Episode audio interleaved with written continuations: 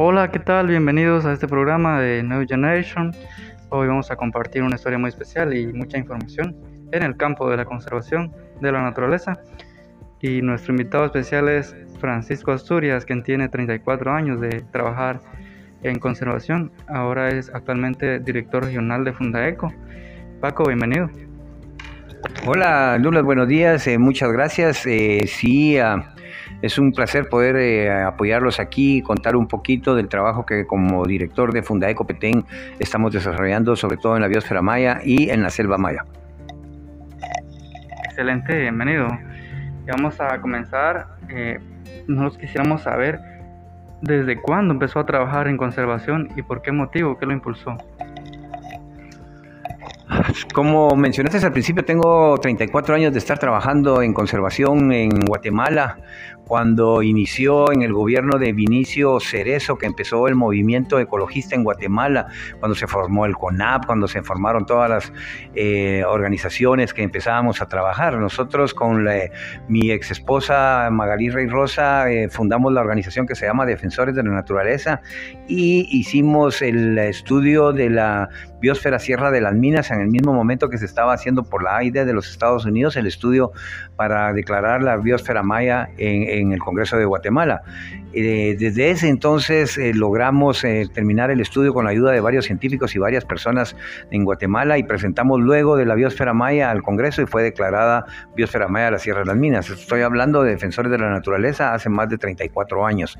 O sea que sí ya tengo mis años de estar caminando en el tema de medio ambiente.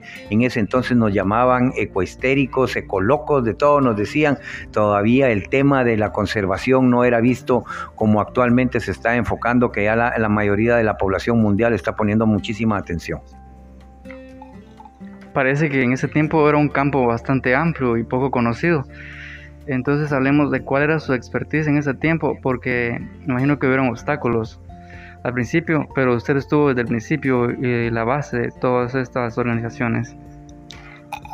Bueno, en ese entonces realmente no había gente con mucha experiencia en conservación, ¿verdad? Se estaba empezando el movimiento a nivel mundial, entonces obviamente no tenía ningún expertise. Como el expertise que yo he ido ganando a lo largo de estos años en mi trabajo de conservación inició en Defensores de la Naturaleza cuando lo formamos en una pequeña oficina en la cúpula donde solo éramos eh, tres personas y, luego cuando empezó a crecer y empezamos a trabajar en la biosfera la mía, empezó organizaciones internacionales de los Estados Unidos eh, a, darnos mucho apoyo.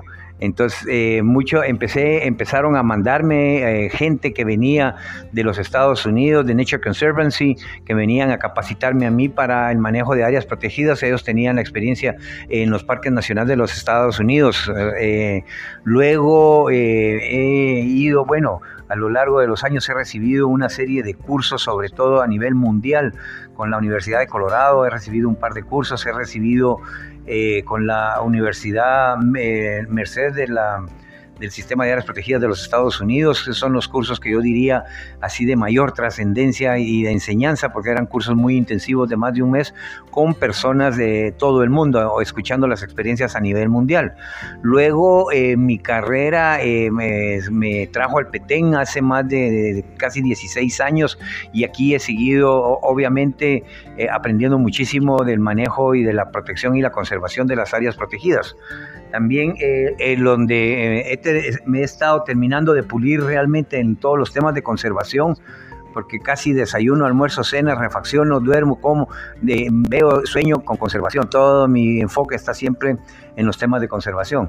Pero últimamente, en los últimos cuatro años, eh, organizaciones de los Estados Unidos me han estado pidiendo a mi favor donantes, organizaciones donantes de fondos para eh, programas de conservación de diferentes parques me han estado pidiendo a mi favor que haga evaluaciones en varios parques de América Latina, ¿verdad? En Perú, en Colombia, en eh, pues, Costa Rica, en Panamá, en Guatemala, en México, en Belice, con lo cual he ganado muchísima experiencia en el manejo de las áreas protegidas. También he sido un eh, eh, empleado burócrata del gobierno de Guatemala en CONAP como director del Parque Nacional Mirador Río Azul, donde gané muchísima experiencia de ver la ineficiencia y el mal trabajo que realizan los gobiernos en todas las áreas protegidas.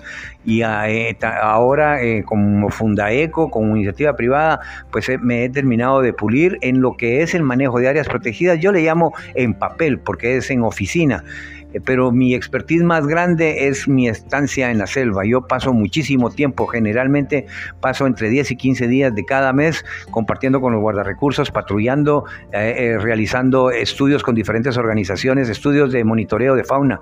Hemos realizado estudios de fauna con el WSS, con la UNAM de México, con la USAC, con el SECON.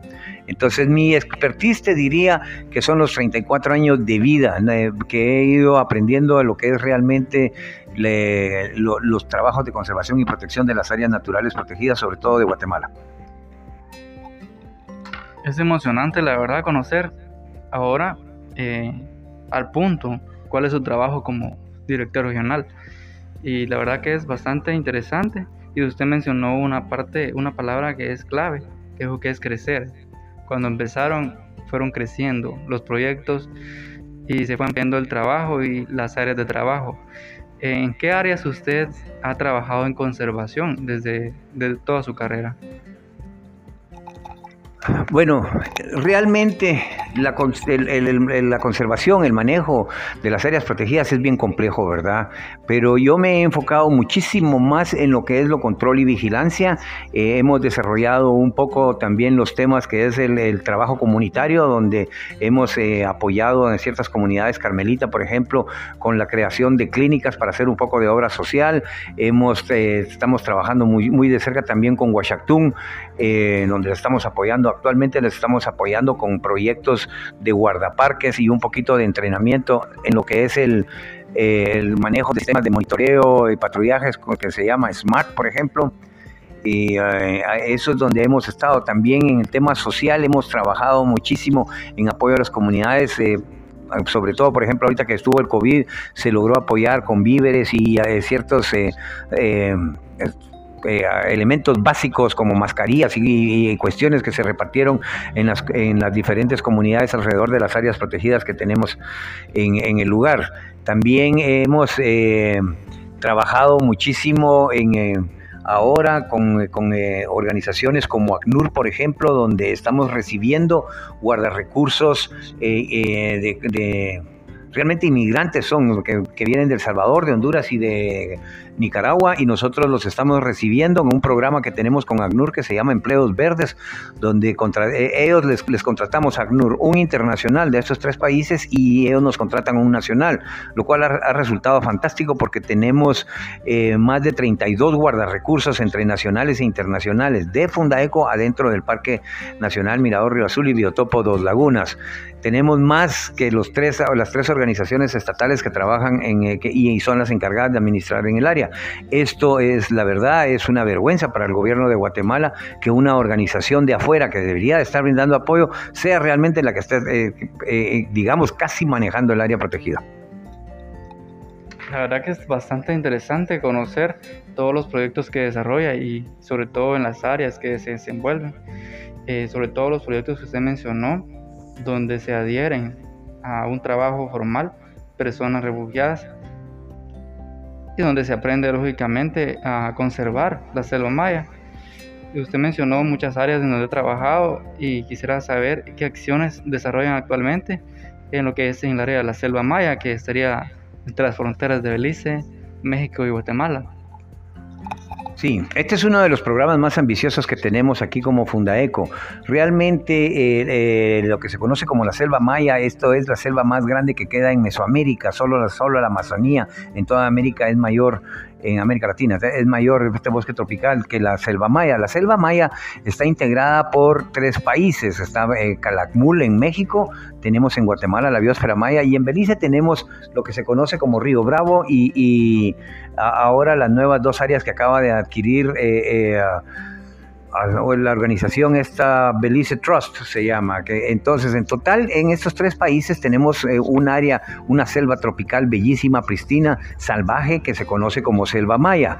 En esta área hemos tenido muchísimo trabajo conjunto con eh, las autoridades de Calakmul, que es, pertenecen al gobierno mexicano, y con estas personas que es reservas privadas de Belice, realizamos muchas acciones de conservación, de protección, realizamos, eh, nos reunimos en varias ocasiones al año para eh, organizar eh, nuestro plan de trabajo y realizamos patrullajes conjuntamente y también realizamos muchas eh, capacitaciones conjuntamente.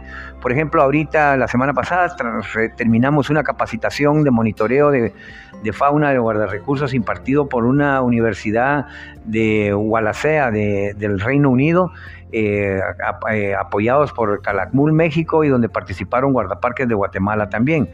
Eh, hemos realizado muchísimos patrullajes con autoridades mexicanas, el ejército y con el ejército de Guatemala y el ejército de Belice, donde estamos luchando en contra de la cacería ilegal, estamos luchando en contra de la tala ilegal de madera, estamos luchando contra la extracción de especies nativas del, lugar.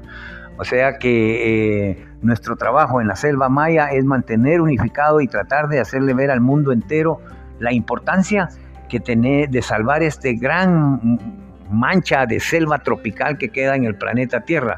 Nos estamos viendo, nos estamos dando cuenta ahora, se ha hecho muy famoso el último informe de la IPCC, donde se dice que ya eh, o lo salvamos el planeta Tierra ahorita o ya no tenemos tiempo más y nuestros hijos y nuestros nietos van a, pagar las consecuencias de la avaricia que tuvimos nosotros eh, por sacar solo, sacar y sacar y sacar del planeta Tierra y no pensar en proteger el planeta Tierra usted mencionó una parte importante que aquí en el proyecto de Selva Maya, como reanudamos son tres fronteras de, entre Belice, Guatemala y México, y la problemática que han encontrado, como mencionó usted, la tala ilegal, la extracción, eh, quisiéramos saber cómo ha enfrentado esa problemática y cómo se le está dando solución o seguimiento. Bueno, eh, nosotros eh, hace algunos años por mi experiencia y mi conocimiento en, varias áreas protegidas, sobre todo en Latinoamérica, eh, me di cuenta que el sistema de protección y conservación que existía en los parques nacionales, sobre todo, eh, no era muy bueno. No había una cantidad de patrullajes o recorridos, no se estaban llegando a los rincones. Sí, entonces se creó un grupo especial llamado Grupo Génesis, que está integrado por varios eh, guardaparques tanto de las organizaciones estatales y, no gubernamentales aquí en Guatemala, que han dado un resultado excelente, patrullando alrededor de 4.000 kilómetros mensuales eh, identificando las amenazas en las áreas, capturando a diferentes taladores. Entonces nos dimos cuenta, ahora eh, eso es lo que estamos tratando de hacer. Eso por un lado en la conservación y protección. Por el otro lado, y lo que estamos luchando muchísimo sobre todo, es que ya ha quedado demostrado después de 34 años que existe de conservación en Guatemala que el gobierno, que es el ente administrador de las áreas naturales protegidas, parques nacionales en este caso, o biotopos, la Universidad de San Carlos, no están cumpliendo con su función, no están dándole una verdadera conservación y protección a las áreas protegidas. Entonces, eh, lo que estamos luchando ahora es por ver que eh, eso se haga en una coadministración conjunta con la iniciativa privada y con el gobierno. Hace un par de días le mencioné a un amigo que era privatización y se escandalizó, porque la palabra privatización en los chapines nos viene a la mente como que ya se lo vamos a entregar a, la iniciativa privada, a los millonarios de Guatemala, y ellos van a sacar provecho de eso y el pueblo se va a quedar.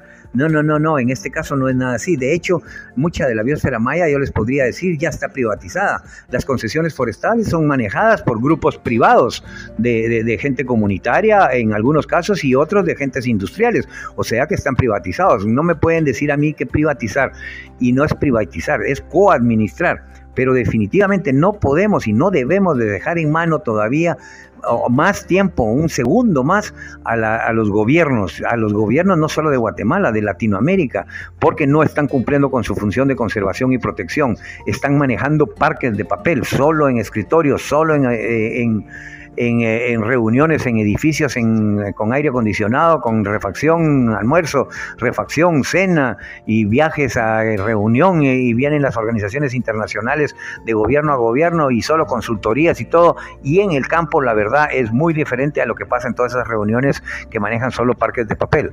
Por eso lo importante aquí para lograr una verdadera conservación y de, a base de mi experiencia, yo les recomiendo a todas las organizaciones nacionales, internacionales, que luchemos por el, la coadministración manejada por la iniciativa privada con acompañamiento del gobierno, pero sobre todo con mucho incentivo fiscal, porque la iniciativa privada tampoco es ninguna maravilla, ¿verdad? La iniciativa privada, si no saca beneficio, no, eh, no le interesa actuar. Entonces aquí para el único, eh, no podemos seguir pensando que vamos a obtener recursos económicos de la selva. De las selvas tropicales del planeta Tierra recibimos vida y la vida es invaluable. No podemos argumentar de que necesitamos, ¿verdad? La privatización que existe en la biosfera maya, las concesiones forestales sí sacan recursos, están sacando plata de la, de, la, de la madera, están haciendo caminos, están destruyendo la biodiversidad del área por un puchito de plata. Entonces, como no podemos seguir haciendo ese tipo de acciones porque vamos a terminar destruyendo el área, lo que debe de hacerse es la coadministración conjunta, iniciativa privada, gobierno, con el, eh, incentivos fiscales, que las grandes empresas, en vez de darles eh, las cantidades de, impuestos a los gobiernos, eh, destinen una pequeña parte, una pequeña parte al manejo y la conservación y la protección de los parques nacionales. Por ejemplo, si digamos Cervecería Gallo de Guatemala tributa 100 millones de quetzales al año, entonces que Cervecería Gallo firme un convenio con el gobierno de Guatemala y que el gobierno de Guatemala le permita 5 millones de quetzales de los que se tributaban al gobierno los inviertan en su propia organización, eh, pero dedicada a la conservación y la protección del Parque Nacional Mirador Río Azul. Y ahí sí vamos a garantizar la sostenibilidad económica del lugar. Excelente, la verdad que son alternativas muy viables para lograr la conservación que todos quisiéramos, porque la verdad que es muy triste pasar por un área que antes hubiera sido verde o una selva exuberante y ver lugares talados o campos para el ganado que han sido abandonados. Es una lástima de verdad y, son alternativas que nos pueden sacar de esta problemática en general.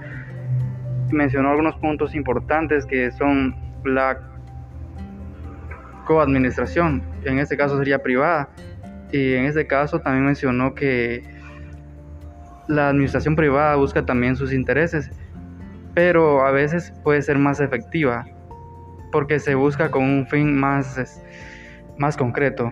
Entonces quisiéramos preguntarle cuál es su recomendación.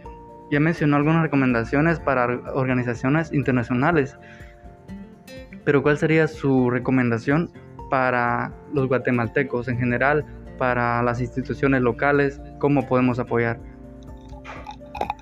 Bueno, la recomendación es, como dije, lo mejor es lo que mencioné anteriormente de la coadministración compartida entre gobierno e iniciativa privada con incentivos fiscales, ¿verdad? Eso. Dos, ah, la educación en nuestros pueblos va a ser bien dura, ¿verdad? Yo he tenido muchos enfrentamientos cuando hemos capturado un cazador eh, ilegal, con armas ilegales de una comunidad cercana, ¿verdad? Con un animal. Eh, la reacción de la población guatemalteca ha sido en contra mía, como que yo hubiera cometido el acto ilícito, ¿verdad? Porque recordemos que hace 50 años los, habían 20 mil habitantes en todo, en todo el Petén. Todo el Petén era una selva. 50 años más tarde tenemos una cuarta parte del Petén con cobertura forestal y tenemos 300 mil personas. Y todos quieren comerse un pedacito de carne. Entonces capturar a un cazador... Eh, es problemático, es que le crea problemas y las leyes realmente le dan sus, eh, medidas sustitutivas y lo único que uno gana son enemigos que se encuentran en la calle posteriormente, ¿verdad? Entonces, pero sí, eh, hay, que, hay, hay, que entrarle a la educación ambiental también, además de control y protección, ¿verdad? Hay que eh, enseñarle a la gente la importancia de salvar el planeta Tierra, ya no solo tenemos que pensar en la biosfera maya o, Guatemala o el Petén, tenemos que pensar en el planeta Tierra completamente. O sea que tenemos que exigirle al gobierno que cumpla con su trabajo. Tenemos que hacer ver a la gente de que las acciones que estamos haciendo ahora equivocadas está destruyendo el planeta Tierra y lo estamos dejando un mundo sin vida a nuestros hijos y a nuestros nietos. O sea que tenemos que luchar por la conservación y la preservación de todas estas áreas protegidas y tenemos que sacarnos de la cabeza de que vamos a sacar plata de esas áreas protegidas. De esas áreas protegidas vamos a sacar la vida del planeta Tierra solamente. Gracias por la recomendación. Eh, la verdad que es bastante importante que la juventud se involucre y como decía Paco, hay que exigir la conservación y hay que unirse. Hay muchas organizaciones locales que se unen y se les agradece el esfuerzo porque de verdad se puede lograr un cambio importante. Entonces sigamos adelante, eh, perseveremos en la conservación. Y agradecemos a Francisco Asturias por esta oportunidad que nos ha dado de estar en nuestro programa y hasta pronto en un nuevo programa. Adiós Paco, gracias por estar con nosotros. A ti, Douglas, buena onda. Gracias por permitirme en cualquier espacio que pueda comunicar mis pensamientos y mis conocimientos para que logremos una conservación y una protección de las, de las selvas tropicales que quedan en el planeta Tierra. Lo estaré haciendo sin duda alguna. Saludos a todos y ojalá eh, puedan entender el mensaje y luchemos por la conservación y la protección de las selvas tropicales del planeta Tierra, que es uno de los bastiones de la vida de este planeta. Gracias y vamos por más en Nueva Generación.